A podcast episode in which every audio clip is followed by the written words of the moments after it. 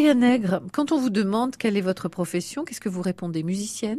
Oui, exactement. Je dis je suis musicienne et je rajoute derrière très souvent je suis batteuse. Oui. Alors, ça, c'est quand même la chose qui interpelle. Effectivement, on aura l'occasion d'y revenir. Vous êtes aussi responsable de l'orchestre Aloha. Tout à fait. Et en même temps, vous donnez aussi des cours. Voilà, au centre culturel Jean Moulin euh, de la ville de Limoges. Donc vous avez quand même un emploi du temps qui est euh, conséquent, vous êtes bien occupé. Est-ce que vous avez d'autres activités à côté de tout ça?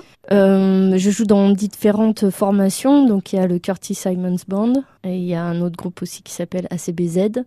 Et je joue dans, dans plusieurs formations à la demande. Vous avez réussi à faire de votre passion un métier. quel a été le parcours euh, finalement pour en arriver là, Maria? Eh bien, j'ai commencé la batterie euh, vers 11 euh, ans et demi c'est par mes grands-parents en fait qui m'ont offert mes premiers cours de batterie. Et comment est-ce que vous avez choisi justement cet instrument? Vous auriez pu choisir la guitare, le piano? Oui, c'est vrai. Ben, ils se sont aperçus que j'aimais un petit peu taper partout. en réalité, que j'étais assez euh, vive déjà quand j'étais petite. Et euh, mon grand-père étant accordéoniste, euh, en réalité, il a essayé de me mettre à l'accordéon. Il a vu que ça marchait pas trop et que j'étais plus attirée par tout ce qui était rythme. Voilà, et ma grand-mère euh, m'a fait découvrir euh, énormément de, de, groupes en fait de musique, et elle s'est aperçue également que je, je vibrais euh, très souvent au son de la, de la batterie. Donc ils se sont dit, bon, on va peut-être la mettre à la batterie. Voilà, bon, alors une belle intuition. Exactement, oui. Mmh.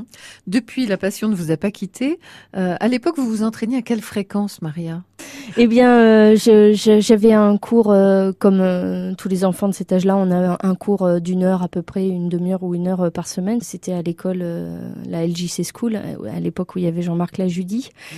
Et il y avait des salles euh, exprès pour les batteurs avec des batteries en fait et on pouvait venir à n'importe quel moment de la journée pour euh, pour venir s'entraîner. Et ça pour moi c'était juste le paradis quoi. Donc euh, je sortais de l'école et je, je filais à la LJC School pour m'entraîner et faire un petit peu de batterie avant de rentrer à la maison